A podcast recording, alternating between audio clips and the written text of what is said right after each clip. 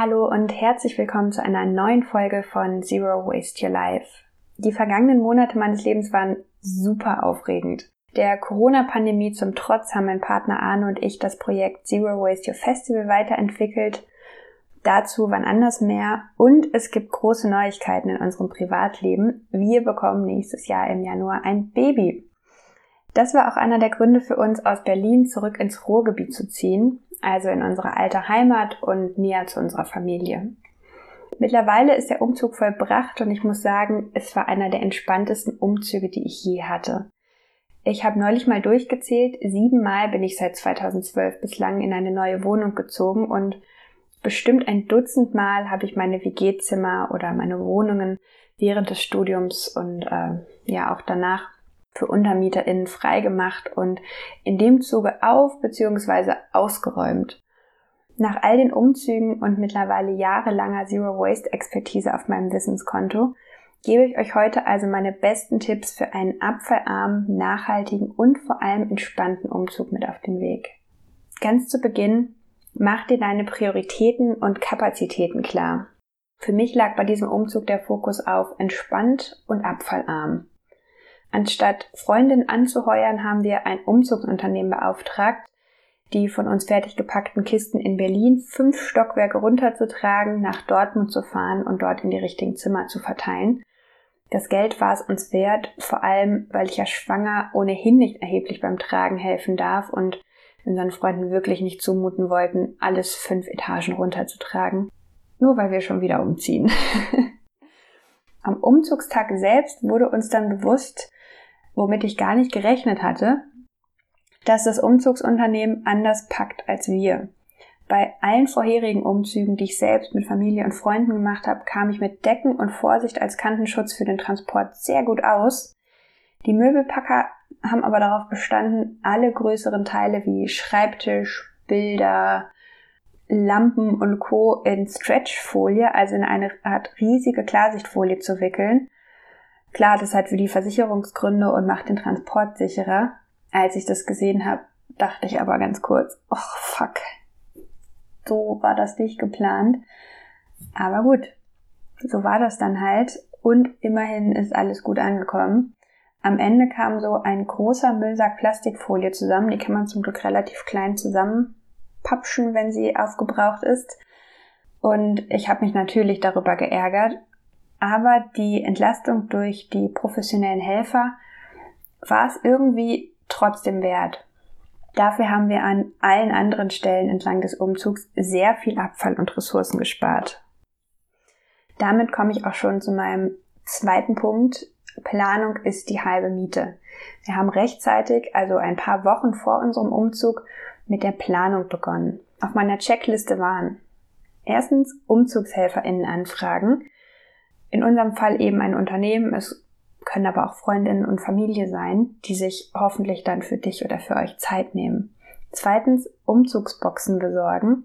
Drittens Ausmisten. Viertens Verpackungsmaterial sammeln. Und fünftens genug Zeit zum Packen einplanen. Auf die fünf Punkte gehe ich nachfolgend nochmal im Detail ein. Zu den Umzugshelfern habe ich ja eben schon was gesagt. Als nächstes möchte ich euch ein Unternehmen empfehlen, das unseren Umzug wirklich so, so, so viel einfacher gemacht hat. Turtlebox heißt das Unternehmen und vermietet wochenweise Umzugsboxen aus Hartplastik als Mehrwegalternative zu Umzugskartons aus Pappe. Turtlebox hat mir die Boxen für unseren Umzug freundlicherweise zum Testen kostenfrei zur Verfügung gestellt.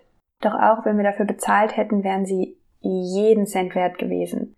40 Boxen, das ist die Empfehlung für eine Zwei-Zimmer-Wohnung, kosten knapp 50 Euro pro Woche, was ich vollkommen in Ordnung finde und was deutlich günstiger ist als zumindest neu gekaufte Umzugskartons. Wir kamen mit der Menge perfekt hin. Die Boxen werden entweder gegen einen Aufschlag per Kurier vor die alte Wohnungstür geliefert und dann zum vereinbarten Termin vor der neuen Wohnung wieder abgeholt oder du holst und bringst sie selbst in einem teilnehmenden Baumarkt. Für mich haben die Turtleboxes gleich mehrere Vorteile gegenüber klassischen Umzugskartons. Der allergrößte gleich zu Beginn, neben der offensichtlichen Mehrverwendbarkeit, ich muss die Kartons nicht zusammenstecken. Ich finde das bei Pappkartons irgendwie immer umständlich Und eine Turtlebox hat man in drei Handgriffen, wie man das von Einkaufskisten kennt, zusammengeklappt und kann sie befüllen. Außerdem sind die Kisten perfekt stapelbar und ich habe unsere Umzugshelfer gefragt, einfacher zu tragen als Pappboxen, weil sie so solide sind. Zu guter Letzt, Pappkartons überleben immer nur maximal ein paar Umzüge, wenn man sie denn weitergibt oder gut einlagert, müssen oft irgendwann geklebt und dann doch entsorgt werden. Das verursacht nervigen und sperrigen Müll. Turtleboxen sind zu 100% aus recycelbarem Kunststoff hergestellt und können 200 Mal wiederverwendet werden. Mit Turtleboxen können das hat das Unternehmen berechnet, 87 Prozent der CO2-Emissionen herkömmlicher Umzugskartons oder 84 Prozent gegenüber recycelten Umzugskartons eingespart werden. Ich finde im Großen und Ganzen, das ist eine sehr, sehr gute Bilanz. Ich denke, ihr merkt es schon, ich bin großer, großer Fan der Boxen. Punkt. Um trotzdem so wenige Boxen wie möglich zu packen, zu transportieren und wieder auspacken zu müssen, haben mir einige Grundsätze geholfen, die wir ohnehin schon leben. Das ist zum einen, weniger ist mehr. Wenn ich weniger Kram besitze, muss ich auch weniger ein- und auspacken. Wir sind ja ohnehin schon relativ minimalistisch unterwegs. Vor dem Umzug haben wir trotzdem nochmal unsere Schränke und Regale durchsortiert und alles gehen lassen, das uns keine Freude bereitet oder das nicht regelmäßig genutzt wird. Gut erhaltene Dinge haben wir über eBay Kleinanzeigen verkauft. Für Bücher und Filme lohnt sich die App Momox. Kleinkram, für den der Kleinanzeigenaufwand zu groß gewesen wäre, haben wir einerseits an Freundinnen verschenkt, die eine Verwendung dafür hatten und alles, was dann noch überblieb, ist in einer Kiste vor unserer Kreuzberger Haustür gelandet. Das ist das Schöne, wenn man in der Großstadt wohnt, da funktioniert das ganz gut. Das werde ich hier im Dortmunder Vorort tatsächlich vermissen. Für jeden noch so bescheuerten Kleinkram, vom Plüsch-Schlüsselanhänger über alte Hemden bis hin zum zehn Jahre alten Lateinbuch, finden sich in den Kiezen einer Großstadt jemand, der oder die sich darüber noch freut und eine Verwendung dafür hat. Ich habe so selbst schon einige tolle Funde gemacht und bin froh, dass wir unseren Kleinkram so nicht in die Mülltonne werfen mussten, sondern sie irgendwo in dieser Welt, in Berlin, jetzt ein zweites Leben haben. Ich weiß, dass es auch in vielen anderen Städten Tausch- oder Verschenkregale gibt. Oder wenn ihr mehr Zeug abzugeben habt, dann nehmt doch all den Mini-Kleinkram einfach mit für eine Wühlkiste an eurem nächsten Flohmarktstand. Da geht das meistens auch ganz gut weg. Wichtig ist, dass du dir dafür vorab genug Zeit zum Packen und Aussortieren einplanst. So hast du dann nämlich auch genug Zeit, die Dinge vernünftig und entspannt unter die Leute zu bringen und fragst dich nicht einen Tag vor Umzug, wo soll das alles hin und muss es unter Umständen am Ende dann doch wegschmeißen. Und ein nächster Punkt, der uns geholfen hat, Abfall zu sparen und Ressourcen zu sparen bei unserem Umzug, war eine besondere Art zu packen. All die schönen und nützlichen Dinge, die weiterhin in unserem Haushalt wohnen dürfen, sollten natürlich nicht wild in den Turtle-Boxen rumfliegen, sondern gut geschützt sein, damit sie auch gut am neuen Wohnort ankommen. Dafür habe ich schon einige Wochen vorher angefangen, Versandboxen, alte Zeitungen und alles andere, das mir nützlich erschien, in einem großen Karton zu sammeln. Damit habe ich gekauftes Verpackungsmaterial und somit Geld gespart. Und je nachdem, wie ihr wohnt, lohnt sich dafür ein Blick in die Altpapiertonne. Das habe ich zum Beispiel gemacht. Unsere NachbarInnen in Berlin hatten zum Beispiel viel, viel mehr Verpackungsmaterial als wir, weil wir super selten online bestellen oder Dinge neu kaufen. Freundin fragen funktioniert aber auch gut und mein bester und eigentlich ziemlich offensichtlicher Tipp fürs Packen ist außerdem, nicht wild drauf loszupacken, sondern weitestgehend nach Räumen und die Boxen entsprechend zu beschriften das macht es zum einen einfacher, vor dem Umzug nochmal schnell das eine wichtige Teil zu finden, das dann doch nochmal aus der Box raus muss und macht zum anderen das Auspacken viel einfacher.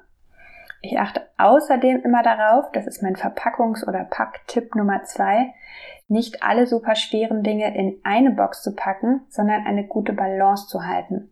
Das macht den Transport vor allem bei vielen Treppenstufen angenehmer. Das geht ganz gut mit einem weiteren Trick, den ich mir im Laufe der Jahre angeeignet habe. Anstatt gekauftes Packpapier, Zewa oder Zeitung, den Teil hatten wir ja gerade schon, verpacke ich zerbrechliche Dinge in Waschlappen, Geschirrtücher und Handtücher, die wir ohnehin besitzen und die ja auch mit transportiert werden sollen. Das gleicht zum einen das Gewicht aus und ist ein super Zerbrechschutz. Beim Auspacken falte ich die Handtücher dann immer einfach wieder in die Form, in die ich sie gerne hätte und räume sie anschließend dann ihr neues Zuhause in der neuen Wohnung. Auch Bettzeug, Sofakissen, Bademäntel und Socken sind super Puffer für fragile Gegenstände. Insgesamt brauchten wir dank dieser Kombination von unterschiedlichen Pack- und Verpackungsmethoden nur circa einen kleinen Karton voll mit Altpapier aus Verpackungsmaterial plus eben unsere Handtücher, Socken und was es sonst noch so gibt. Und last but not least stellt sich nach dem Ein- und Wiederauspacken häufig auch die Frage nach neuen Möbeln und Dekoartikeln in der Wohnung.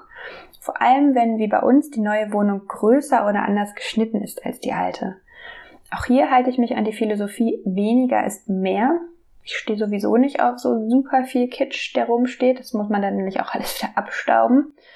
Und vor allem, ich benutze, was bereits vorhanden ist. Darum habe ich kein einziges Teil für die neue Wohnung vor dem Umzug angeschafft.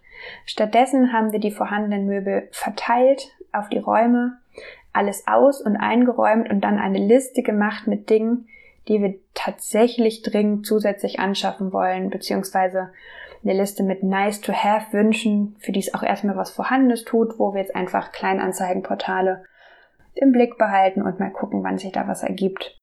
Ein Beispiel. Von Berlin aus hätte ich wahrscheinlich ein neues bzw. neu gebrauchtes Sideboard für unser Wohnzimmer angeschafft. Das alte passte mich aufgrund der Fenster und wie das Zimmer geschnitten ist einfach nicht in die neue Wohnung.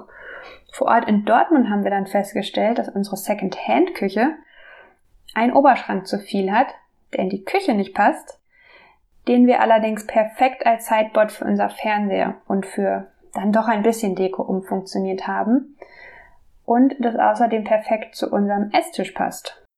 Praktisch. Ein weiteres Beispiel. Wir haben nun endlich ein eigenes Arbeitszimmer und können so Arbeit und Privates gerade jetzt im Homeoffice viel besser trennen. Das war ein großer Wunsch von mir. Dafür wollten wir auch einen zweiten Schreibtisch haben, um nicht immer doch wieder am Esstisch zu landen. Und für den Anfang hatten wir uns einen super hässlichen, einfachen Beistelltisch aus dem Keller meiner Eltern geborgt. Als ich dann jetzt vor kurzem ein gutes Angebot für einen gebrauchten, hübschen Schreibtisch auf eBay Kleinanzeigen gefunden habe, haben wir das Ganze einfach ausgetauscht. Um mit dieser Folge langsam zu einem Ende zu kommen, hier noch die Antworten auf die wohl meistgestellten Fragen der vergangenen drei Wochen. Ja, der Umzug lief gut. Wie man das vorbereitet, habe ich ja eben erklärt. Und ja, wir fühlen uns sehr wohl in der neuen Wohnung und zurück in Dortmund. Die kommenden Monate werden wir voraussichtlich hauptsächlich hier verbringen. Auch due to Corona. Ab Frühjahr nächsten Jahres, wenn sich die Situation wieder beruhigt hat und wenn sich auch mit Baby alles gut eingespielt hat, werden wir weiterhin regelmäßig in Berlin sein. Schließlich haben wir dort auch noch berufliche Projekte und vor allem ganz wunderbare Freundinnen und Kolleginnen, die wir weiterhin zwischendurch mal besuchen wollen. Jetzt interessiert mich natürlich, was sind eure Umzugserfahrungen und habt ihr noch weitere ultimative Umzugstipps, die ich vergessen habe zu erwähnen oder die ich vielleicht noch gar nicht kenne? Wenn ja, dann schreibt es super gern in die Kommentare unter dem aktuellen Instagram-Post. Ich hoffe, diese Folge hat euch inspiriert und geholfen, euren nächsten Umzug entspannt und abfallarm anzugehen. Wenn ihr weitere Fragen oder zusätzliche Tipps habt, kommentiert sie gern unter dem aktuellen Instagram-Post. Und bis wir uns wiederhören, wünsche ich euch einen fabelhaften Tag. Bleibt gesund, habt's fein und bis bald.